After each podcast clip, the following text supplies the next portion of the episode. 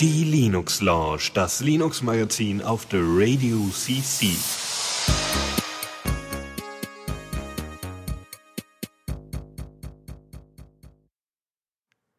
Ja, hallo. Nach einer längeren Pause sind wir hier wieder bei der Linux Lounge. Äh, ich, der Lukas und äh, Dennis ist auch hier. Ja, guten Abend. Super. Und äh, ja, genau, nach den, nach Weihnachten, nach Silvester im neuen Jahr angekommen, nach dem Weltuntergang, äh, sind wir jetzt hier postapokalyptisch unterwegs oder so. Naja. Genau. ja, aber den, den Witz haben schon andere Podcaster gebracht, der ist verbraucht. Gut. Okay, ähm, gut. Wir, wir, dann kommen wir jetzt lieber direkt zu den, den Themen. Ja, direkt einsteigen. Neues aus dem Repo. Ja, und äh, kleiner Einst... Hm, nee, egal. Äh, Nouveau äh, ist äh, in einer, einer aktualisierten Version rausgekommen und äh, sie haben das ich finde es interessant. Also sie haben, sie haben äh, jetzt, sie können jetzt auf allen GeForce-Grafikkarten äh, 3D-Beschleunigung. Das ist schon mal eine Leistung. Also wenn man bedenkt, wie viele es inzwischen gibt wie gesagt, ich, ich ja eigentlich immer noch darauf, dass äh, Nvidia sich ein Herz fasst und sagt, ach komm, Nouveau, du bist so lieb und wir schieben dir jetzt mal alle Informationen rüber, die du brauchst und dann macht Nouveau oder dann, dann richten quasi, äh, richtet Nvidia quasi noch so zwei, drei, vier Leute ab oder vielleicht auch zehn, wenn sie genug Geld dafür haben, die dann am Nouveau-Treiber herumwerkeln und den ordentlich bis, äh, bis an die Grenzen schön Open Source äh, an die äh, Grafikkarten anpassen. Genauso wie es äh, Intel gemacht hat mit seinen äh, Grafikkarten und das funktioniert ja auch super. Warum? Also, ne? Ich, ich, ich sag dir, drauf. ich sag dir, warum das nicht passieren wird. Weil? AMD. Die wollen halt nicht, dass die ihre äh, Chips kopieren. Ja gut, also in einer Open Source Welt wie Linux, da gibt es immer mal so ein paar. Nee ja, Probleme. Naja, aber die, natürlich die, kann man die, denen geht's ja nicht um die äh, Open Source Welt. Das, ja, äh, das betrifft ja auch eher dann den äh, Spielemarkt und so.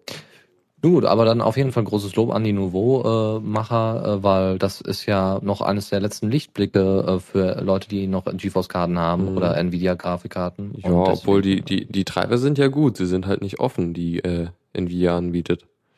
Und ja, immer noch besser deswegen. als die Nouveau, die jetzt, naja, also das ist schon beeindruckend, die, auch weil sie das Ganze alles äh, immer reverse engineeren müssen. Mhm. Aber halt ist es läuft immer noch nicht so gut wie äh, wie auf den äh, wie mit dem proprietären Treiber halt. Äh, es gibt halt diverse Probleme, wie zum Beispiel, dass man den Lüfter irgendwie nicht richtig ansteuern kann, dass der immer äh, relativ doll lüftet. Äh, die Taktfrequenz kann nicht geändert werden, so dass der im ja im Minimalbetrieb läuft also die Grafikkarte. Und mhm. solche Geschichten sind halt noch äh, problematisch, aber da wird sich was tun, aber es halt immer noch, äh, wird immer noch besser, äh, nicht so gut sein wie, wie der andere Treiber. Ich weiß nicht, Klar, ob man das aber, hört, aber hier fährt gerade eine, eine, eine, ähm, ein Krankenwagen vorbei. Schon wieder. Macht dann, macht doch nichts. Hauptsache, der kommt schnell an. ja, gut.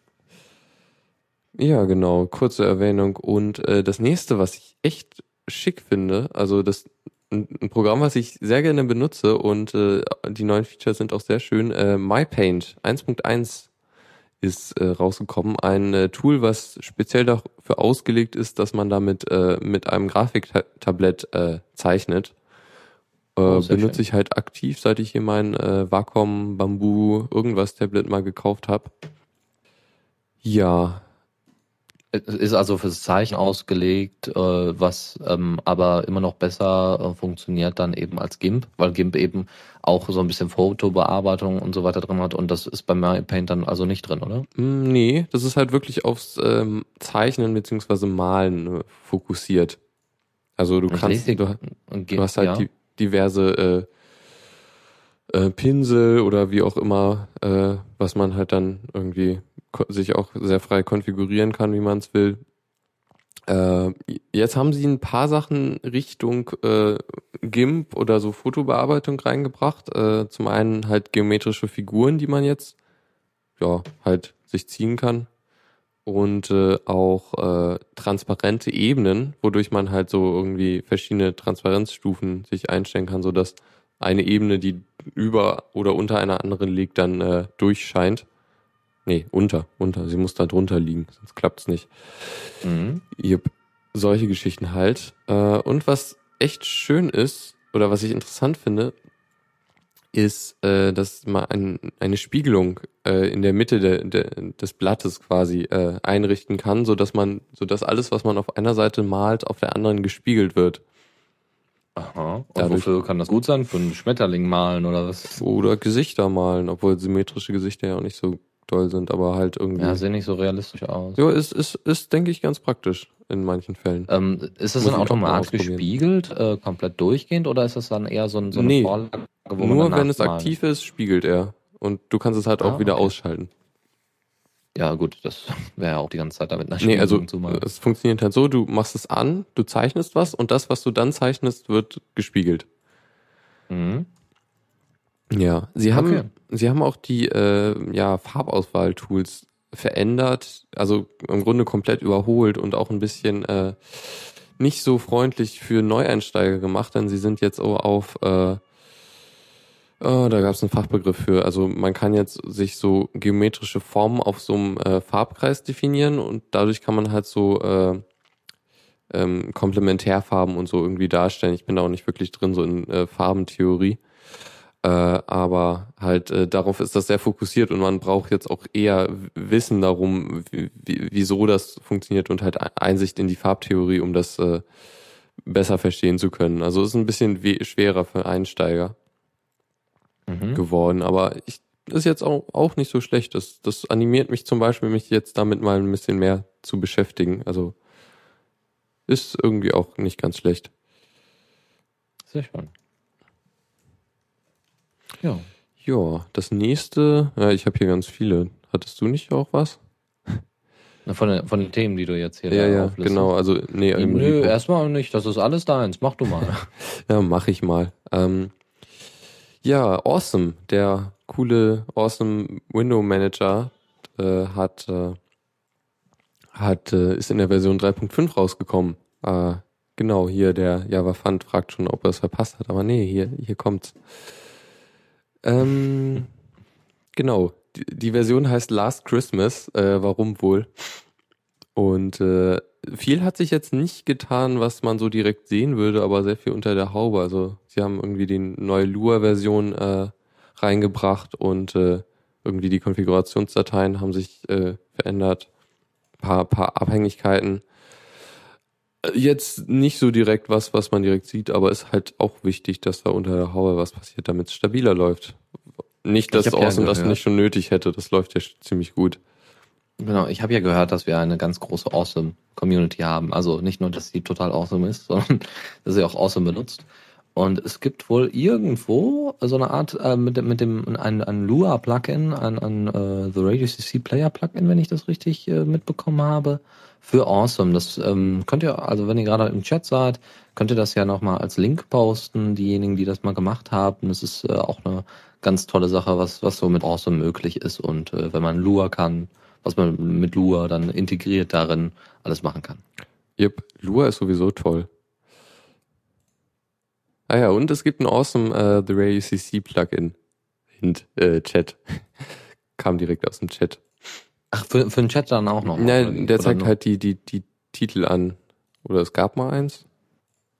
Ja, das meine ich ja. Das, das wollte ich ja, damit wollte ich ja, darauf wollte ich ja hinaus. Ah, der Link war nur falsch. Genau, also, also man kann sich damit die äh, Titel anzeigen, wenn ich mich recht erinnere. Die aktu den aktuell ja, gespielten. Direkt in der, in der in der äh, Leiste oben.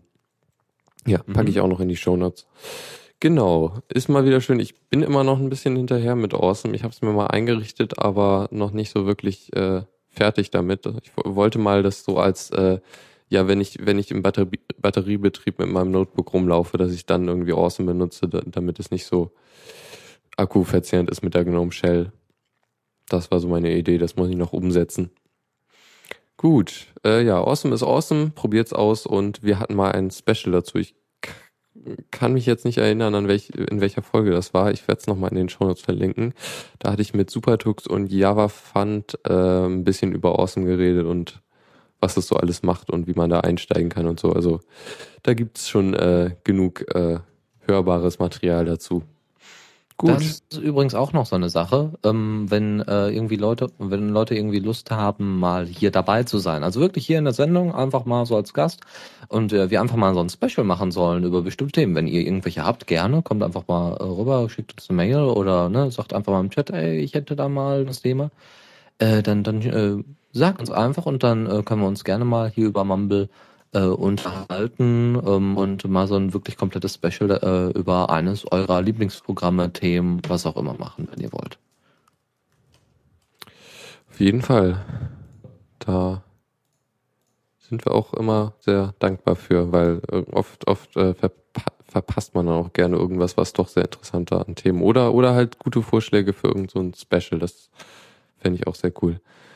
Gut, äh, glibc habe ich jetzt kurz noch eingebracht, weil äh, es ist mal wieder so eine Sache, wo äh, Linux jetzt, äh, oder naja, es ist jetzt nicht direkt Linux, aber yay, wir, wir können äh, ARM 64-Bit, bevor die anderen es können. So, so in der Richtung. Also glibc 2.17 kann jetzt auch äh, für ARM 64-Bit Architekturen kompilieren. Ja, da kann man jetzt laut klatschen und dann, mhm. ähm, ja, mhm. Das ist die Zukunft. Genauso mit 64-Bit auf äh, x86 wird sich das super schnell verbreiten, glaubt mir. Besser Arm drin als Arm ab. Na ja, gut, okay. Na gut. Gut, dann hätten wir auch das Repo schon abgefrühstückt. Wir haben, wir haben jetzt, also wir haben ziemlich viele Themen, deshalb bin ich ein bisschen äh, hinterher da. Geh, deshalb, geh ruhig durch, also ich äh, kann. Deshalb gehen wir jetzt in den Newsflash und äh, da kommt der große Themenblock, also seid gespannt. Newsflash. Okay, da sind wir auch schon. Ich war kurz im Chat abgelenkt. Aber gut. Äh, Dennis, ich habe dir doch gesagt, du solltest nicht entfernen. Ich entferne es doch gar nicht. Okay, ich pack's sorry. schon mal ins neue Pad. Okay, gut. Ja. Alles ist das sollte man, ich, man, non, nonverbale Kommunikation soll mal übers Internet funktionieren, bitte. Ja, dann müssten wir hier Webs und so weiter aufstellen und das kriegen unsere Leitungen, glaube ich, nicht hin. Vor allem nee. meine nicht. nee. Gut, äh, die Amazon Shopping Lens, die wir ja schon ausführlich besprochen haben, äh, es gibt jetzt auch eine Variante für die GNOME Shell. Und äh, bevor jetzt alle denken, ja, nee, das ist doch das gleiche, nur in grün, äh, nee, das ist anders. Und das genau, ist das ziemlich ist cool blau. gelöst. Also, ja, das ist blau. genau. Äh, nee, ähm, das wurde, also es gibt, es wurde halt die Kritik genommen an der Shopping-Linse und umgesetzt in diesem äh, GNOME Shell Plugin, äh, wodurch das Ding doch ziemlich, also die haben es richtig gemacht, um es mal so zu sagen. Ähm, also die, das wird nicht aktiv, es sei denn, du, äh, du äh, gibst ein Schlüsselwort ein, und zwar irgendwie standardmäßig A, und wenn du danach dann einen Suchbegriff schreibst, äh, dann wird erst in, äh, über Amazon gesucht und sonst nicht nicht immer. Das ist halt einer der großen Unterschiede. Und äh, auch sehr schick ist das, äh, dass man den Affiliate-Link frei setzen kann. Also wenn man jetzt nicht will, dass der Entwickler von diesem Plugin das kriegt oder Canonical, ähm, dann kann man halt irgendwie für die GNOME Foundation äh, den Affiliate-Link setzen oder so oder für Banshee oder was, was man halt will. Er, erklär mal kurz, was der Affiliate-Link ist. Ach so, ähm, also wenn, wenn man bei Amazon einkauft, dann kann man über einen Link, wenn man darüber, also man kann halt so einen Link setzen und das ist dann halt irgendwie so, ja, ich, ich habe einen, es ist quasi, als hätte man jemanden dazu weiterempfohlen auf Amazon. Also das ist jetzt vor allem so für hier, wir haben über Pro Produkt XY gesprochen und hier ist der Link und wenn das dann jemand kauft, weil wir es so toll fanden, dann kriegen wir halt noch ein bisschen Geld dafür. Sowas halt in der Art. War das verständlich? Ja, ich glaube, das kann man, das kann man ganz ja. gut so. Ja. Ähm, das Plugin ist, ist jetzt auch nicht perfekt. Äh, der, der Entwickler hat halt auch, das fand ich auch super, er hat nämlich äh, direkt mal die Pros und Cons aufgeschrieben für sein Plugin und ähm, äh, hat halt gesagt, ja, toll ist es, dass es halt irgendwie verschlüsselt ist und äh, halt nicht immer aktiv ist und so und du kannst den Affiliate linken. Nachteil ist aber, äh, mein Affiliate-Link ist standardmäßig drin und äh, das Ding kommuniziert auch mit, mit äh, einem, meinem Server und das ist irgendwie nicht frei. Also aus irgendeinem Grund braucht, braucht man noch einen weiteren Server und äh, aber anscheinend soll das auch nicht so schwer sein, das aufzusetzen. Von daher. Aber sehr offen. Das, das fand, fand ich super, dass er halt direkt beschreibt, ja, was sind die Probleme daran und so. Sehr cool. Also ich, ich jetzt ja auch gerade in der Übersicht, es ist echt äh, simpel. Also man hat, äh, man gibt einfach A und dann, äh, also A für Amazon und dann irgendwas anderes ein, so ähnlich wie äh, quasi Bang bei, ähm, bei DuckDuckGo, wer das kennt. Also dass man eben zwar kein Ausrufezeichen A, so für Amazon wie bei DuckDuckGo macht, sondern einfach nur ein A, dahinter das Keyword und ähm, dann kriegt man eine schöne Übersicht über die äh, Shopping-Sachen und äh, die ganzen Beschreibungen sind dann abgegrenzt in einzelne Bereiche, in einzelne Boxen und die innerhalb haben nochmal so eine Scrollleiste.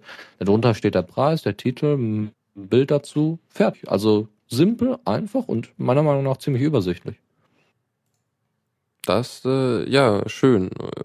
Ich glaube, Google hat das auch ein bisschen in so in der Richtung, beziehungsweise es ist halt so ein ja, Suchmaschinenverein-Optimierung von sich aus. Also man sagt, gibt der Suchmaschine noch mehr Informationen darüber, was man eigentlich sucht. Äh, aber das ist halt in Google zum Beispiel raus, also geht eher in die andere Richtung, weil die inzwischen so gut sind, dass sie es halt auch erkennen, was du haben willst, auch wenn du wenn du es nicht ganz genau spezifizierst. Okay. Aber ich finde ich finde es eigentlich besser so, weil du dann eventuell schwer zu findende Sachen dann eher findest. Mhm. Beziehungsweise ungewünschte Sachen dann nicht findest oder so. Ja. Ja, äh, hier das große, größere Thema, die in der letzten Zeit. Äh, Ubuntu hat angekündigt, hier jetzt, wir, wir gehen auf den Phone-Markt. also als ich die News gesehen, also gehört habe und das über alle Blogs und alle Newsseiten ging, habe ich gedacht, Hui, ja, jetzt geht's los. Also, ähm, Ubuntu hat, ähm, also Canonical hat angekündigt, Mark Shuttleworth hatte da einen riesen Countdown auf der Ubuntu.com-Seite gestartet. Ja, jetzt hier, wartet mal ab, gleich gibt's irgendwie großen Release, äh, irgendwas Besonderes. Mhm. So, am 2. Januar war es soweit. Er hatte dann eben Videos veröffentlicht und irgendwie in, öffentlich, in öffentlichen Veranstaltungen das dann auch nochmal irgendwie aufgenommen und gezeigt, wie, also quasi so ein bisschen Apple-like, das äh, aufgezogen, sieben Minuten Video über das Ubuntu von, hä? bitte? Ich habe da irgendwie ein 20 Minuten Video gesehen und musste die ganze Zeit Oder? an Apple denken. Also das war so oh. sehr nachgemacht. Ach ja, 20 Minuten. Ja, ja. Das war ja, das ging gar nicht. Ja, ja, gut, aber ich meine, ähm, es ist ja jetzt nicht, äh, wenn man, wenn man gegen Propaganda ankommen will, muss man pro, äh, die Mittel der Propaganda benutzen, so ungefähr. Ich muss so ein bisschen nach dem, nach dem Schema sehen, die, äh, sehen die von Canonical das oder Shuttleworth. Der hat ja an sich sowieso immer Probleme, sich so ein bisschen auszudrücken, zumindest auf seinem Blog, damit das jeder versteht, weil er will ja nicht zu viel verraten und nun gut. Also hat dann großartig das Ubuntu äh, for Phones angekündigt. Ähm, wir hatten ja schon mal Ubuntu for Android, äh, wo Android ganz normal läuft und ihr dann einfach noch ein Ubuntu drauf habt, das über einen zweiten Core dann läuft, über einen zweiten Thread von eurem Prozessor und dann einfach an Dock angeschlossen werden kann und ihr dann kompletten Ubuntu-Desktop habt, wo ihr SMS schreiben könnt und und und. Und genau so ist das jetzt beim Ubuntu Phone auch. Ihr habt also alle Features, die ihr beim äh, äh, ähm, Ubuntu for Android auch habt, also mit dieser Docking Station, wenn ihr in dieses Dock bekommt und dem Anschluss äh, für USB-Sticks, also dass ihr eben einen kompletten Rechner auf dem Handy habt. Ähm, aber noch noch viel mehr, weil äh, Ubuntu TV soll ja auch irgendwann bald kommen und so habt ihr dann eben auf eurem Smartphone bald die Möglichkeit dann äh, ähm, höchstwahrscheinlich ähm, dann eine direkte Verbindung zu eurem äh, Fernseher zu erstellen, so ein bisschen Airplay-mäßig, äh, vielleicht sogar das heißt Fernbedienung zu nehmen, wer weiß, was da noch kommt. Aber im Großen und Ganzen haben sie erstmal äh, so vom Design her von Ubuntu for Phones ähm, das so gemacht. Sie benutzen alle Seiten, alle Seiten des Bildschirms, links, rechts, oben, unten. Und normalerweise ist es ja so, äh, man braucht Buttons oder eben nicht. Also sogar äh, das iPhone hat einen einzigen Home-Button und außen eben die Lautstärke und so weiter. Ähm, aber das war's dann auch so ungefähr. Äh, das ist bei ähm, Ubuntu for Phones nicht so. Ihr benutzt eigentlich so gut wie Button, Buttons außer laut leiser und, und den äh, On-Button. und ähm, benutzt dafür eben immer so, so eine Art Swipe-Funktion. Ihr, ihr könnt dann eben wischen, um bestimmte Funktionen zu ergattern. Das heißt, ihr wischt zum Beispiel von unten nach oben und dann kriegt ihr quasi genau dieses Submenü, was ihr auch schon von Android kennt. Wenn ihr, also ich habe zumindest auf meinem äh, alten Android noch eine Taste dafür, dass eben unten so ein Menü angeht und da Einstellungen für die jeweilige App drin sind. Ähm, dann links findet ihr, ähm, wenn ihr über, äh, wenn ihr von der linken Seite aus swiped, ähm, findet ihr die Applikation und zwar alle. Ihr findet alle Applikationen da drin und könnt dann eben da auswählen. Oder ihr könnt äh, könnt es auch favorisieren wie eben bei Unity. Sieht auch genauso aus wie bei Unity. Auf der rechten Seite, ähm, wenn ihr da genau auf der rechten Seite könnt ihr dann eben verschiedene Apps durchgehen. Also ähm, ihr macht zum Beispiel Facebook auf und dann den Browser. Äh, dann äh, wischt ihr quasi von links nach äh, von rechts nach links rüber und so habt ihr dann die Möglichkeit, äh, durch die Apps zu wischen, was auch ganz schön ist. Also dann kommt er schneller da durch. Ähm, wenn ihr quer über den Bildschirm wischt, kommt ihr auf den sogenannten Homescreen, äh, der eben nicht Lockscreen heißt, weil es kein Lockscreen ist ähm, ihr habt auch nicht das alles so fein strukturiert, so von wegen, ja, du unlockst dein Handy und dann hast du den Bildschirm, da kannst du eine App draufpacken und dann hast du noch einen Bildschirm, da kannst du auch eine App draufpacken oder irgendwelche Widgets oder sowas, sondern ihr bekommt quasi mehrere Seiten an, also mehrere, mehrere Lenses als Übersicht, Video, Musik, Amazon, all sowas. Es gibt auch so eine Art gemixte Übersicht, wo alle Informationen draufstehen. Und dann gibt es eben von diesem Homescreen gibt es so eine Art Kreis, der euch anzeigt, wie ihr euer Phone benutzt. Ganz klasse, ihr habt einzelne Punkte die, an diesem Kreis noch außen dran und hinter diesem Punkt, hinter diesem großen Kreis ist noch, sind noch mal größere Kreise, die anzeigen, wie aktiv ihr in den jeweiligen äh, Bereichen seid. Das heißt, wenn ihr, äh, wenn ihr besonders oft SMS schreibt, dann zeigt euch euer Ubuntu-Phone an, 33 SMS versendet oder deutlich mehr. Und dann ist der Kreis, der an diesem Punkt äh, befestigt ist, noch deutlich größer. Und somit passt sich quasi euer komplettes ähm, Phone daran an, wie ihr es benutzt, zumindest optisch. Das gibt es jetzt auch in zwei verschiedenen Farben, bis jetzt in einem ganz normalen Ubuntu äh, lila rot Mischmasch, orange, ähm, bis hin eben zum wirklich schönen kühlen Blau. Ähm, das soll auch noch erweitert werden, dass es das irgendwann in grün und so weiter gibt und dass es auch einfacher anpassbar ist. Im Großen und Ganzen ist, äh, das hat, kommen alle Funktionen, wie eben Android auch hat, nur eben mit anscheinend einfacher und schnellerer Bedienung. Er hat zumindest äh, auch keine Einstellungen mehr, die ihr auswählen müsst, irgendwie per Button oder sowas, sondern ihr habt oben ja die ganz normale Leiste, wo normalerweise Batterie dann steht und, und äh, WLAN und so weiter. Und da könnt ihr die Einstellungen auswählen.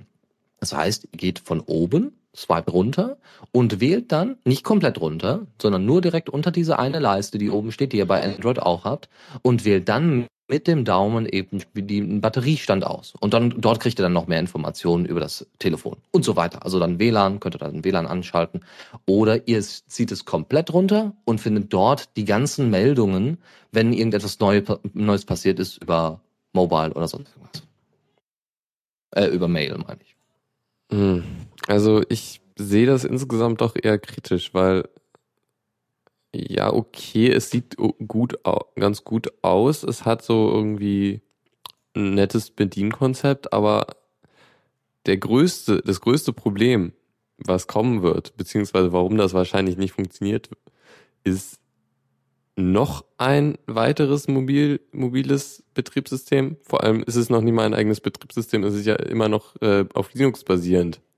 Was ja, also was deren Aussage ja ist, sie seien irgendwie, sind dann irgendwie das Betriebssystem auf allen Plattformen, also ein Betriebssystem für alles, was ja nicht stimmt, weil sie, das ist Linux und nicht, äh, und die Oberfläche äh, für alle, also ja, Nee, es aber. Es läuft ein komplettes Ubuntu äh, drunter. Also ist es ein komplettes fertiges nein, Ubuntu drunter?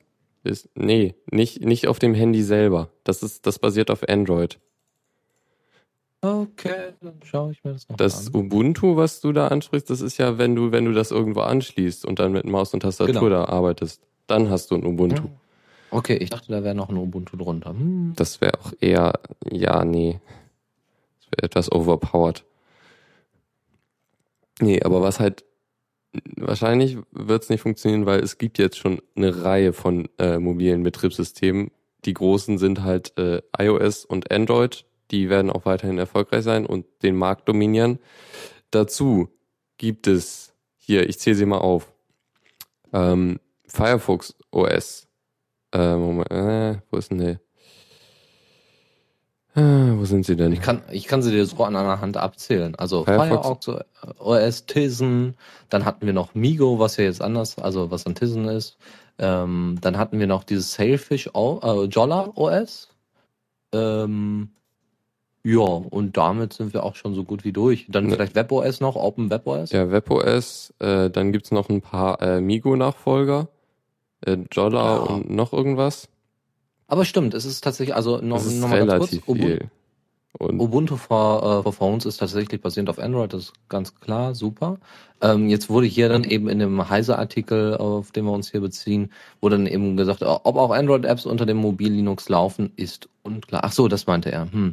Also dann werden wahrscheinlich auch ganz normale Apps, ähm, die äh, auch unter Android laufen, werden dann wahrscheinlich auch unter Ubuntu laufen. Ähm, also ich find's schön, schönes Bedienkonzept, schöne Funktion, ähm, schöne Alternative und vor allem weit gedacht. Also die Leute wollen wirklich nicht mehr ihren Rechner, ihren Laptop irgendwie mitschleppen, sondern wenn sie zu Hause sind, Dock rein, fertig. Ja, da gibt's ja ganz, mhm. ganz viele, ganz viele Ideen schon zu. Ja, aber äh, bis, auch dieses, bis wann das ist, ob das der richtige Zeitpunkt ist, weiß ich nicht. Dieses Cross-Plattform, das wird nicht funktionieren. Es wurde schon öfters gezeigt, dass äh, ein, eine Anwendung auf allen Plattformen, das funktioniert einfach nicht weil du halt äh, auf, wenn du auf einer Plattform bist, dann willst du alle Vorteile benutzen, die du da hast und ein Programm, was du einfach mal auf dem Desktop schreibst und dann gleichzeitig auch fürs Handy, das geht einfach nicht. Achso, du meinst jetzt also ähnlich wie Webseiten, die den Anspruch haben, ähm, ohne sich in irgendeiner Weise zu verändern oder zu transformieren. Ja, unsere Website ist äh, fürs Tablet geeignet, aber die kann man auch vom Desktop aus super So in erreichen. etwa, obwohl Webseiten dann also, noch eher funktionieren, weil das halt, das ist das Web und nicht äh, kein, kein Programm, was ja halt nochmal auf viel mehr Sachen, äh, die, die auf deinem System vorhanden sind, zugreift, wie irgendwie okay, also Notifications dafür, und so Geschichten das beste Beispiel dafür, dass es äh, ein fehlerhaftes System dann in Zukunft ist, ist eigentlich Windows 8. Weil da haben sie ja tatsächlich versucht, also gezwungenermaßen äh, die Tablet-Oberfläche äh, für den Desktop einzusetzen. Und ähm, ja. Mhm. Ja. Also und, und das ist halt auch, sie werden, wenn ich, unklar ist es halt, ob, ob sie, äh, ob äh, an Android-Programme laufen werden können, weil sie, sie brüsten sich ja damit hier, wir, wir es gibt halt Web äh, HTML5 Pro, äh, Programm, also Apps in HTML5 und äh, mit Qt geschriebene C++ Programme, was halt, äh, das ist halt mal wieder noch eine andere, komplett andere Programmierumgebung, äh, wo man sich jetzt nochmal umgewöhnen muss, weil das hast du halt wieder nicht auf, an, auf den anderen Plattformen, da hast du halt irgendwie äh, Du hast Ob Objective-C auf iOS, Java unter Android, C++ bei Windows 8, wo du dann halt auch irgendwie deine komischen HTML5-Apps hast. Das ist alles unterschiedlich und es ist halt, es wird sich wahrscheinlich nicht durchsetzen. Das ist, sie ist eigentlich absehbar. Mhm. Ja, wir schauen mal. Also, ähm, ich, ich würde mir gerne mal so ein Firefox, äh, ach, so ein, so ein Ubuntu-Ding angucken. Ähm, aber. Wenn es das mal im Handy gäbe. Ja, ja, wenn das dann kommt und so weiter. Weil die Mindestvoraussetzung, die haben wir auch mal zusammengesucht, ist ein Gigahertz Prozessor, 512 bis 1 Gigabyte RAM, äh, 4 bis 8 Gigabyte SD-Kartenspeicher muss dabei sein und das Ding muss Multitouch unterstützen. Und das sind nur die Mindestvoraussetzungen ohne den eigentlichen Ubuntu-Desktop, der dann ja eigentlich noch dazukommen sollte. Das heißt, äh, der, der äh, RAM muss mehr sein, ähm, die äh, Gigabyte-Zahl muss größer sein, äh, Gigahertz muss auch äh, hoch, hoch äh, höher sein, damit überhaupt ein Desktop, die Desktop-Funktion benutzt werden kann, also quasi das Killer-Feature überhaupt. Und das heißt, die Kosten für die äh, Telefone werden wahnsinnig in die Höhe steigen und da bist du ganz schnell bei einem Preis von, äh, von einem ganz normalen Samsung Galaxy. Und die Leute wollen doch lieber ein, ähm, ein System, was sie dann auch kennen und das ist dann eben bei Android auch der Fall als wenn sie jetzt sich auf was Neues einlassen. Und da werden auch die Vermittler und die, die Produzenten und so weiter, auch wenn es eine schöne Idee ist, aber äh, tut mir leid, uh, Canonical ist kein Apple, die mal eben sagen können, wir leiten jetzt nun die neue Revolution von bla bla bla ein. Ja, mhm. auch wenn das eine schöne Idee ist, diesen Desktop da drin zu integrieren. Wir werden sehen. Schöne ich Ideen denke, sind ja gut, aber ja, genau. Ja, also ja, sie sie die im Maßen, also sie sind doch etwas zu sehr ambitioniert. Naja, mal ich, gucken, ich wie es wird.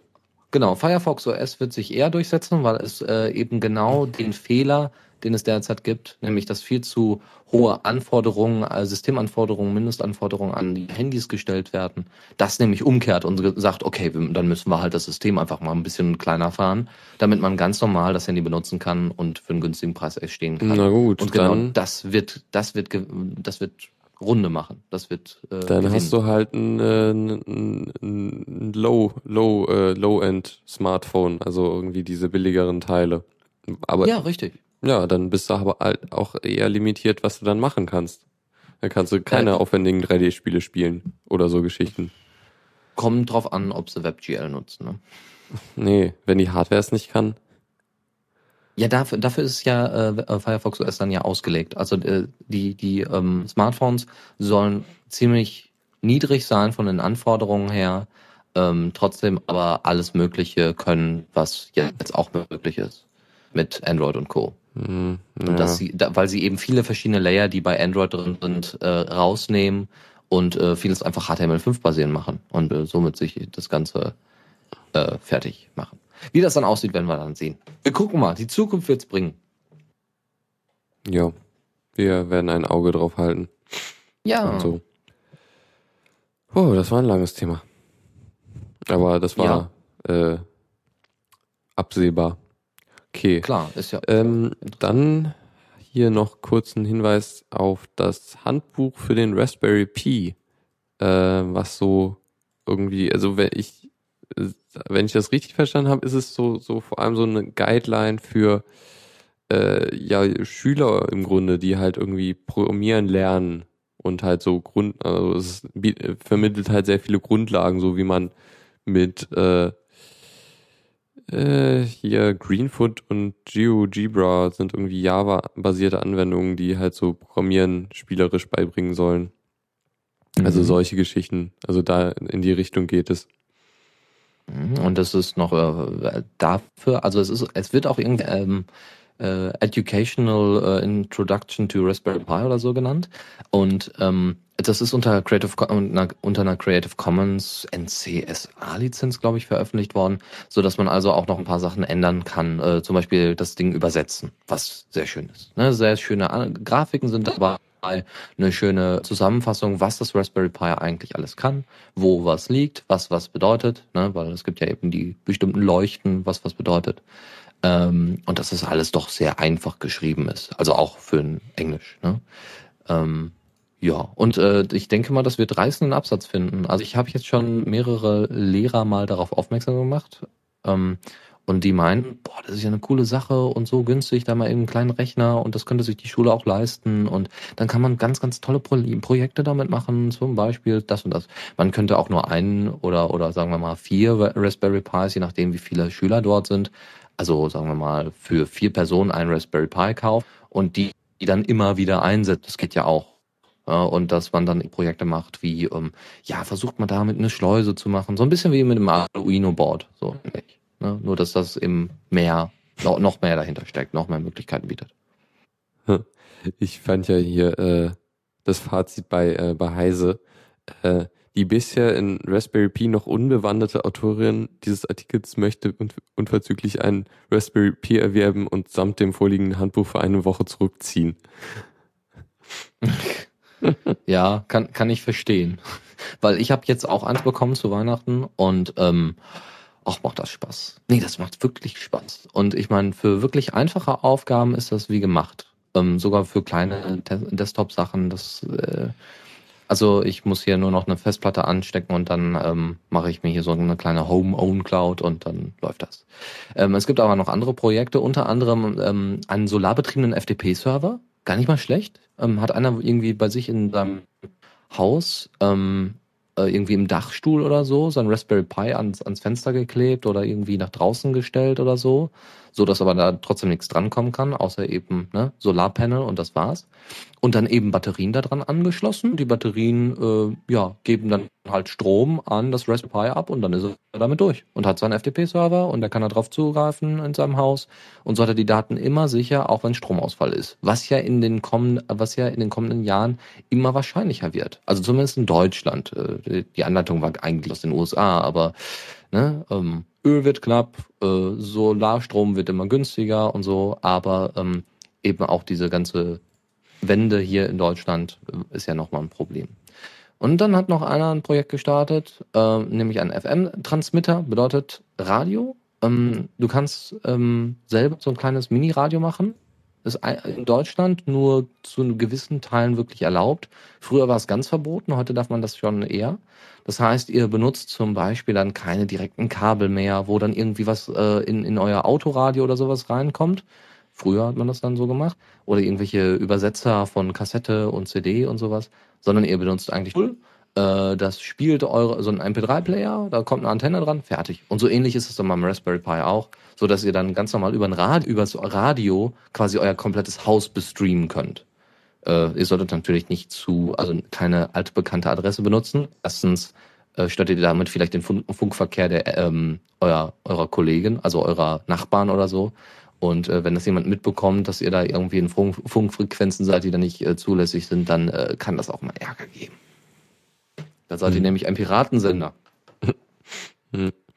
Ja, ähm, das ist auf jeden Fall cool und äh, also so wie irgendwie ein Arduino und so, das ist ja alles, das geht ja so in Richtung Hardware-Hacking und was man so mit Hardware alles Cooles machen kann. Und da gab es auf dem 29C3, wo ich ja auch war, einen sehr ähm, sehr lustigen Talk über äh, Reverse Engineering von äh, Tamagotchis. Oh Gott, wie, wie darf man sich das vorstellen? Naja, die äh, hat sich halt äh, so ein paar, einige viele Tamagotchis geschnappt und da, da halt äh, versucht rauszufinden, was das für ein Chip ist und so und wie man, ob man da halt reinkommen kann und irgendwie äh, irgendwie die den Status von den Tamagotchis ändern kann oder ein TV-Bigotchi bauen, also weil die, die sprechen halt über Funk und dann könnte man so wie ein TV-Bigorn die Dinger einfach ausschalten oder sowas. Das war so eine Idee.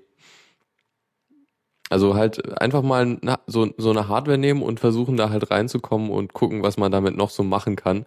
Im Fall der Tamagotchis war es halt eher, naja, ein bisschen enttäuschend, weil die Dinger sind strohdoof äh, die haben halt äh, relativ wenig Logik. Äh, das Ganze ist im Grunde eine, eine, eine äh, State Machine. Also wenn du halt irgendwo hingehst, äh, also du gehst halt zwischen verschiedenen äh, äh, Stadien oder ähm, Zuständen, genau. Also du gehst halt zwischen verschiedenen Zuständen äh, hin und her und das ist halt relativ äh, simple Programmierung. Das ist jetzt nichts Aufwendiges. Also irgendwie hier ähm, zum Beispiel die Bilder, die sind halt, äh, das ist halt eine, eine Animation, besteht aus äh, einzelnen Grafiken, äh, die halt nacheinander angezeigt werden.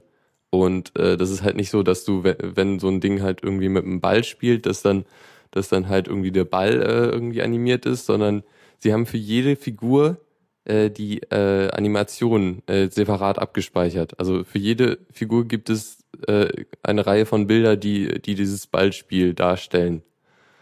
So, so einfach funktioniert das. Okay. Und äh, es gab auch das schöne Zitat, das fand ich wunderbar. Äh, also warum Reverse Engineering, also es ging halt wirklich, also es war Reverse Engineering und das ist halt echt eigentlich ein sehr interessantes Gebiet und sie sagte halt, ja, äh, ja, die, die coolen Kid, äh, die coolen Kids, die halt so, ähm, die in, äh, die, die auf Partys gehen und so, die haben Reverse Engineering einfach noch nicht entdeckt. Mhm. Hm. Okay, der Witz kam nicht an. Schade. Tut mir leid. Ja, nee, äh, ja, also many Tamagotchis were harmed in the making of this presentation heißt der Talk und ich werde ihn nochmal in den, Show, äh, in den Shownotes verlinken. Ja. Ja, sehr schön. Okay, ähm, nächstes Ding? Yep. Statusnet. Wollen wir es noch ansprechen Status. oder überspringen? Nö, komm, das geht jetzt schnell. Also, äh, das Ende von Stuxnet ist besiegelt, kennt ihr ja, ist ein Twitter-Klon äh, gewesen, ja, groß bekannt. Identica läuft zum Beispiel da drauf, um, ist quasi die An Anwendung dafür. Und ähm, haben früher sehr, sehr viele Leute benutzt, jetzt nicht mehr so sehr. Die Leute tummeln sich entweder auf Diaspora oder auf, auf Google Plus oder auf dem Twitter rum.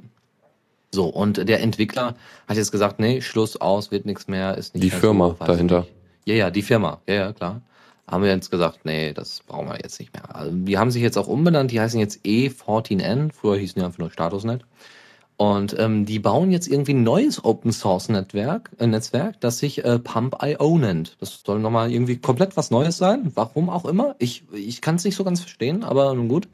Ähm, die, wofür man dann Pump.io äh, benutzen kann, es wird dann auf dieser äh, Seite pump.io äh, dann auch erklärt. Und zwar, äh, wenn man zum Beispiel Mobile First Social Networking betreiben will oder eine Activity Stream Functionality von Existing App braucht oder äh, Experimenting with, with Social Software gerne betreiben möchte. Im Klartext, ne? Experimentieren mit äh, Social Soft äh, mit Software, die äh, soziale Netzwerke und so weiter be behandelt. Also so wirklich definiert ist nicht. Es wird auch einfach nur gesagt, ja, wir haben als Ziel, wir wollen eigentlich nur, äh, ne, einer sendet Kram und alle Follower bekommen das. So ein bisschen Mail-Listing-artig, habe ich so das Gefühl. Äh, viel mehr Informationen gibt's davon nicht, außer dass eben äh, Pump.io schon in 0.2, in der 0.2-Version erschienen ist. Und dass jeder einfach runterladen kann, eine Apache-Lizenz, glaube ich, steht und äh, ganz frei rangehen kann, wenn er möchte. Und mal das Ganze ausprobieren kann. Gibt auch schon ein Web-Frontend dafür. Das ist jetzt auf Node.js aufbauend, was wohl ganz toll sein soll, wo ich mhm. frage, warum. Ja, wenn du JavaScript ah. gut kannst, dann ist das sehr schön, aber es ist halt der Nachteil ist halt, dass es keine objektorientierte Sprache ist, JavaScript. Und dann, mhm. das war so dass die Erfahrung von Fallrehren. Also insgesamt ist, ist es sehr schön, so zum äh, Programmieren, aber das ist, wenn man so äh, Objektorientierung gewohnt ist, dann ist das nachteilhaft. Mhm. Ja, ich hatte nur von äh, Dennis Schubert, der ja auch voll drin ist in dem Programmiergeschäft, äh, nur, äh, nur gehört, äh, dass Mozilla und so weiter mit Firefox das Ganze auch auf JavaScript baut. Also Firefox ist komplett auf JavaScript aufgebaut. Und ähm, dass das eben äh, doch einige Probleme mit sich bringt, weil JavaScript wohl eher eigentlich so eine Prototypensprache ist. Also so direkt mal so dreckig, fertig, ab dahin damit. Und äh, dass das deutliche äh, Probleme mit sich führt, weil äh, manche Funktionen einfach nicht abgedeckt werden oder dann umgangen werden müssen, eben mit äh, Node.js und Co. Aber nun gut. Ja, sonst noch was zu Statusnet? Nö, äh, wir können weitergehen. Okay, äh, ganz kurz. Ähm, Fedora hat jetzt eine eigene Newsletter angekündigt. Das ist äh, Fedora Magazine, das ist derzeit im Aufbau. Wer, wenn eine Fedora Distro hat und sich dafür interessiert, was da passiert, weil ne, die Red Hat äh, Company ist ja dahinter, ähm, der kann sich damit mal auseinandersetzen. Gibt es einen schönen Link bei uns in den Show Notes, so als Tipp. Gut, dann äh, sind wir jetzt auch mit dem großen Block durch und äh, äh, ja, spielen ein wenig. Zockerecke.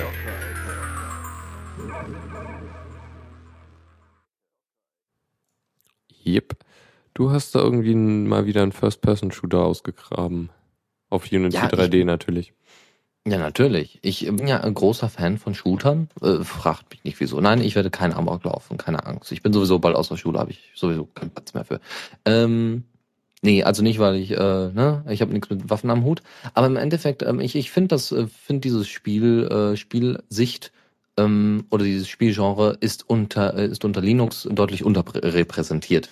Deswegen freut mich jeder First-Person-Shooter.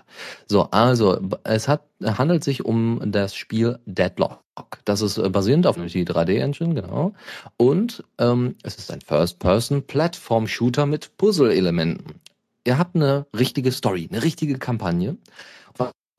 Ist irgendwie die Welt zerstört worden und ihr seid jetzt, oder die, diese, dieser Turm ist so ein bisschen zerstört worden und ihr müsst auf einem Turm in so einer Sci-Fi-Welt hochgehen, diesen Turm erklimmen und müsst, dafür, müsst währenddessen Roboter töten oder und irgendwelche Gegenstände dann zum Beispiel einen Lift aktivieren, damit ihr nach oben kommt. Und wenn ihr dann ganz oben angekommen seid, passiert was auch immer. Ja, also es ist irgendwie nicht so ganz klar, warum die Welt so zerstört ist und warum ihr euch gerade dort befindet. Es ist nur klar, ihr habt die Waffe, ihr habt die Möglichkeit, mit der Waffe Gegenstände zu aktivieren, wie, wie ganz normale, ne? Also, dass es dann auch Puzzle entstehen können, dass ihr einfach auf irgendwelche Objekte klickt und dann äh, aktivieren die sich und dann ist dann eben auch so ein Lift da oder irgendwelche Elemente, die sich zusammenziehen oder ja, also das ist wohl ist sehr eindrucksvoll, also für Unity 3D mit dem ganzen 3D-Zeug, mit den 3D-Elementen, schöne Grafik und deswegen einfach mal so Daumen hoch und ich würde es mal auf jeden Fall ausprobieren. Das kommt auf jeden Fall bald für Linux oder ist schon da.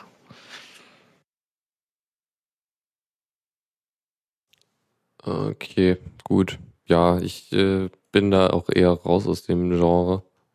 Das einzige, also ich, ich habe irgendwann mal, irgendwie fand ich das doch etwas zu makaber, das Ganze. Und das Einzige, was ich noch spiele, ist Team Fortress. Weil das ist halt dann eher doch, ja. Nicht wirklich mal, naja, makaber. Hm, ja, ein hm, bisschen. Also ich meine, es ist, es ist eher Fortress. Komik. Ja, natürlich. Ja, aber ja gut, okay. Nicht im negativen Sinne makaber. Äh, noch ein Spiel? War of, of the Overworld heißt das. Ist ein Mischmasch aus StarCraft und Dungeon Keeper. Also StarCraft, ne, das super mega Strategiespiel seit Jahren bekannt und wohl immer noch äh, heiß geliebt. Und Dungeon Keeper, ähm, wo ihr, glaube ich, so Schergen befehligen könnt, die dann irgendwelche Helden angreifen. Ja? Und StarCraft, äh, ne, eher so Aufbaustrategie. Und so ist auch War of the Over, äh, War of the Overworld. Ihr ersteigende Dungeons und könnt dort eben mit den Horden des Bösen die guten Ritter von ihrer Aufgabe, dich äh, zu erreichen, abhalten. Also wirklich so, so ein bisschen, ne, ich baue hier so ein bisschen Aufbaustrategie, nur dass man eben immer den Bösen spielt. Sieht ganz nett aus ähm, und ist jetzt, wie gesagt, auch unter Linux verfügbar. Müsste es da nicht irgendwie Zerstörungschaos heißen oder so? Wenn es das Gegenteil ist von Aufbaustrategie oder wenn man der Böse da ist? Äh, es ist ja, gut, es ist ja nicht das Gegenteil von Aufbaustrategie, es ist einfach nur, äh, ja, böse. du baust ja trotzdem auf. Du bist ja trotzdem strategisch nur Wäre auch witzig, böse. wenn du einfach mal der, der Typ bist, der, der versucht, dem, äh, den Aufbaustrategie-Spieler einfach mal die Welt zu zerstören und ihn genau daran so. zu hindern. Es gab ja so mehrere Spiele, so God oder I Am God oder sowas. Äh, gab ja mehrere so God ja, Spielchen. Populous, und, äh, äh, genau. Black and White und so. Genau, das ist auch ziemlich witzig, ähm, wo du dann einfach die Möglichkeit hast, äh, mal eben kurz das Gelände kaputt zu machen ähm, von den Gegnern und den da so richtig reingrätscht. Ähm, aber nun gut, das kann man vielleicht später mal ansprechen. Gibt übrigens dann auch für Linux solche Spielchen mit dem Gott, hatte ich letztes Mal gesehen. Und das wird dich vielleicht sehr freuen. Ich weiß nicht, wie oft du noch Minecraft spielst. Ich habe mal wieder geguckt und das neu mal wieder aktualisiert nach einer Weile. Mal gucken, ob ich wieder Zeit finde dafür. Mhm, ja, vielleicht. Also du bist ja nicht unter Ubuntu Unity unterwegs, aber es gibt eine Minecraft-Lens für Unity nun. Ähm, ihr habt die Möglichkeit, äh, da durch diese Lens Objekte im Spiel anzeigen zu lassen. Und äh, dann könnt ihr auf diese Objekte gehen, also zum Beispiel Sandstone könnt ihr danach suchen. Und dann klickt ihr mit einem Rechtsklick auf dieses Objekt und dann zeigt er euch, ah, Sandstone, das ist gemacht aus Sand, äh, neunmal Sand und so weiter und so fort. Und sagt euch Rezepte an oder wo man das am meisten findet. Und das ist eigentlich, es ist noch ein bisschen buggy, hat, äh, hat Softpedia geschrieben, aber im Großen und Ganzen funktioniert es schon sehr gut und äh, wer wirklich so ein Minecraft-Crack ist, gut, der kennt die Rezepte sowieso auswendig. aber wer so eine schöne Übersicht hat, wirklich mit schönen 8-Bit, äh, mit 8-Bit-Farben, das ähm, äh, einfach als Lens, so auch als Hingucker, der kann das natürlich benutzen. Ja, das spart die Suche im äh, Minecraft-Wiki. Oder, genau. oh, ich meine, ja, eine ne App auf dem Handy oder Tablet würde, glaube ich, noch sinnvoller sein. Ja, deswegen kommt ja bald. Wahrscheinlich kannst du die Lenses irgendwann mal so übertragen, dass es direkt äh, auch auf dem Ubuntu-Phone äh, da ist. mal gucken. Ja gut, dann äh, haben wir noch ein paar Tipps, wenn ich den Button finde. Tipps und Tricks. Ja, ich habe mal, also in meiner Zeit auf dem Kongress und äh, überhaupt zwischen den Jahren, äh, habe ich mal diverse Blogs gefunden und Podcasts, die doch echt interessant waren. Gerade auch auf dem Kongress konnte ich mit einigen interessanten Podcastern sprechen und habe da zwei Sachen, die ich gerne vorstellen würde. Einerseits äh, ein Blog, ähm, Code is Beautiful, ein ähm, Blog, der äh, äh, die die Mach äh, die äh, den Weg zu einer eigenen Schriftart für fürs Programmieren, äh, also speziell fürs Programmieren optimiert äh, beschreibt. Also der der der Typ dahinter, äh, Matt Malik auf Twitter, da kann man ihn finden, äh, schreibt halt, äh, also er ist halt irgendwie unzufrieden mit den ganzen Schriftarten, die man so findet. So, also fürs Programmieren eignen sich ja meistens Monospace. Schriftarten, weil man dann die ganzen äh, Sonderzeichen und so besser erkennt und das irgendwie besser lesbar ist. Äh, und ja, ist dann irgendwann, hat dann angefangen, eine, eine eigene Schriftart äh, zu entwickeln und beschreibt so seine Fortschritte. Und das ist echt interessant. Also so, wie man halt, äh, was für Tools man da benutzen kann. Äh, äh, da gab es irgendein spezielles, ich komme gerade nicht drauf was halt irgendwie auch unter Linux läuft und das irgendwie eine total tolle Python-Schnittstelle hat, mit der man dann äh, in so, ja, quasi in einem, ich glaube irgendwie, das ist so ein Graph, den man dann beschreibt und das ist dann, äh, damit kann man halt verschiedene, direkt verschiedene, äh, hier, ähm, verschiedene, äh, also irgendwie zwischen normaler Schriftart dick, äh, kursiv und irgendwie äh, dick, kursiv und so. Also dann hat man irgendwie ein Stück Code, der, der diese ganzen äh, verschiedenen äh, Zeichen in verschiedenen Stilen darstellt. Das ist schon äh, ja echt interessant, finde ich. Also wenn man sich da. Also ich habe. Ja? Ja. Okay, ähm, und ähm, Moment. Habe ich jetzt mal rausgefunden, wie wie das Programm heißt. Also das heißt Font, äh, Fontforge. Mhm. Äh, ist, also funktioniert wohl ganz gut. Da gibt es auch irgendwie eine deutsche Übersetzung. Und die Schrift, an der er arbeitet, ist wirklich ein super Name. Procrastinations.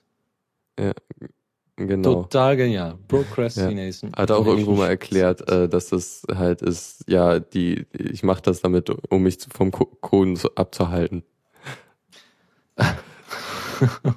okay. Nee, aber das ist wirklich echt, echt schön. Also, ähm, also das, was man hier jetzt schon sieht, er hat wohl schon, ist schon ein bisschen fortgeschritten und hat mhm. auch mal ein bisschen was ausprobiert.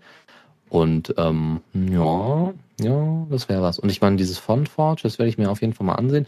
Wie ich gerade sehe, gibt's ja auch eine wunderbare deutsche Schritt-für-Schritt-Anleitung, wie man so etwas selber kreiert. Ist irgendwie ein, doch ein sehr altes Programm oder das ist irgendwie im ROX-Server, ist das abfotografiert worden?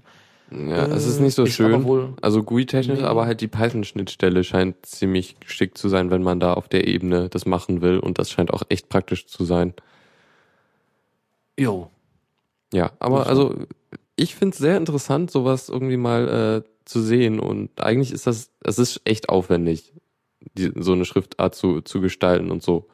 Und ich werde es vielleicht nie machen, aber halt irgendwie so beim so einem Prozess dabei zu sein, finde ich unheimlich spannend. Also ja, wenn es noch Leute gibt, die sich daran vielleicht irgendwie interessieren, dann der Blog für die Leute. Gut, dann habe ich noch einen Podcast, äh, der der ein allseits beliebtes Thema äh, Audio auf Linux äh, da, ähm, sehr kritisch äh, bedenkt und es ist im Grunde ein RAN-Podcast äh, und zwar der Shitpick und äh, da reden sie ja einfach mal über Linux versus Audio. Und ja, es ist ein bisschen sehr krass. Das ist auch das Format dieses Podcasts. Aber man kann auch, also in großen Teilen kann ich dem echt zustimmen, weil äh, Audio unter Linux ist immer noch, das muss besser werden. Ja, also ja, kann, kann ich nur zustimmen. Also genau. ich meine, ich äh, beschreibe einfach mal, wie das unter Jack läuft. Das ist ja echt nicht schön. Ähm, ja, also aktuell ist es halt so, wir auf, auf unser aktuelles Setup ist so, auf, auf der Hardware-Ebene läuft Alza. Ähm, darüber ist, ist Pulse Audio und Jack. Äh, ich mit Dennis rede ich über Pulse Audio und meine Stimme und Dennis gehen dann am Ende nochmal in Jack rein, um dann halt auf den Stream zu gehen. Und das ist dermaßen, also das sind zwei Abstraktionsebenen zu viel. Also eigentlich sollte man da eine Sache haben. Und ja, ja nee, das Problem ist halt auch, da, da, da müsste mal richtig viel Manpower hinter und am besten Leute sollten dafür bezahlt werden, dass sie daran arbeiten. Ähm, ja, eindeutig. Ja, das äh, dazu. Ähm, könnt ihr gerne mal reinhören, der Shitpick auch von Matt Malik und noch jemanden. Also der Typ hat es mir ein bisschen angetan, so podcastmäßig. Ja. Okay, ja, dann äh, war das das. Und äh, du hast noch zwei kleine Sachen. Genau. Solltet ihr zu Hause einen alten Mac rumliegen haben, dann wisst ihr, oh Gott, da ist EFI drauf und da ist vielleicht auch Mac OS X drauf und ich will beides nicht mehr haben. Oder ich habe mit beidem Problem, also äh, zumindest wenn man Linux drauf installieren möchte. Also sollte einer den Linux Torvalds als Minimum wollen und äh, auf seinem Mac OS, äh, auf seinem Mac äh, Linux installieren wollen, ist das meistens ein Problem, weil Grub nicht unbedingt dafür ausgelegt ist. Was macht man also? Genau, man nimmt sich diesen Linux USB Maker für Mac oder Linux USB Loader mit äh, EFI Support. Das heißt, der installiert euch Refit direkt vor das Linux und ähm, das, äh, also weil das eben noch nicht alle Distros unterstützen. Es gibt einige Distros, die das machen seit Windows 8, die dann schon EFI quasi vorne dran, also eine EFI-Unterstützung oder eine Refit-Unterstützung. Ja, aber Unterstützung, also unterscheid mal, also man muss zwischen UEFI und EFI unterscheiden. Das ist schon ein Unterschied. Ja, ja, ja, sicher. Aber das wohl mit, mit der, äh, mit der uh, UEFI-Version wohl auch irgendwie möglich ist oder dass sie sich irgendwie da, es stand zumindest so, dass das äh, seit Windows 8 irgendwie doch äh, eher dabei ist. Warum auch immer. Äh, vielleicht um auch die Mackler so ein bisschen zu überzeugen zu können. So, und äh, weil eben Grub da nicht so ordentlich funktioniert und deswegen ist es einfach mal ne, den ganz normalen äh, USB-Maker Ihr haut einen USB-Stick dran, macht den bootfähig und da wird dann ein Refit vorgespannt und dann seid ihr damit durch. Und habt ganz fix euer System mit Linux vollgepumpt. Ist doch super. Dann noch eine andere kleine, also, ja, äh, nee, dann noch eine andere Kleinigkeit. Ja, erzähl das. Nee, ich sagte einfach schön, mehr nicht. Okay, ah, okay. Ähm, und zwar äh, dann noch eine andere Kleinigkeit. Solltet ihr unter GNOME, unter GNOME Shell, unter äh, um genau zu sein, Nautilus, dem File Manager, ein Problem haben, dass nämlich dauernd euch dieses als letzt benutzte Dateien angezeigt werden. Also äh, wenn ihr euer Nautilus aufmacht, habt ihr links oben ja zuletzt verwendete Dateien, genau. Und ähm, die wollt ihr zum Beispiel vielleicht nicht mehr haben oder die wollt ihr einfach mal leeren, weil da noch uralte Sachen drinstehen, die keiner mehr braucht.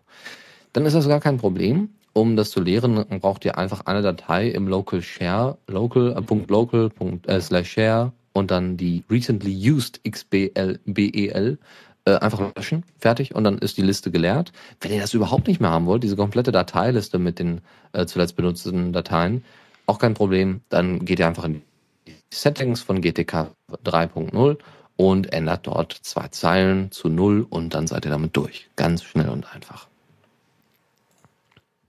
Ja, einfache Lösungen sind schön. Okay, dann. Ist ja äh, selten. Ja. Gut, dann sind wir auch durch für heute. Sehr themenlastig, aber kein Wunder nach den drei Wochen Pause oder so. Mhm. Ich muss sagen, ich habe jetzt mal hier äh, ähm, Fontforge auf. Ich weiß, wir haben nur noch ein paar Sekunden. Äh, ich habe hier Fontforge auf und das äh, ist ganz witzig. Also es ist wirklich sehr einfach da, äh, dort Sachen zu machen. Nur man muss sich halt überlegen, wie man diese Fonts denn wirklich kreieren möchte. Ne? Also da sollte man sich vorher schon irgendwelche Skizzen zurechtlegen und nicht einfach dann so mal drauf los. Es kann nämlich nur in die Hose gehen, wie ich das hier gerade sehe. Also ähm, man hat eben solche Tools wie hier mach mal einen Kreis und hier mach mal äh, eine Kante und Serifen und so.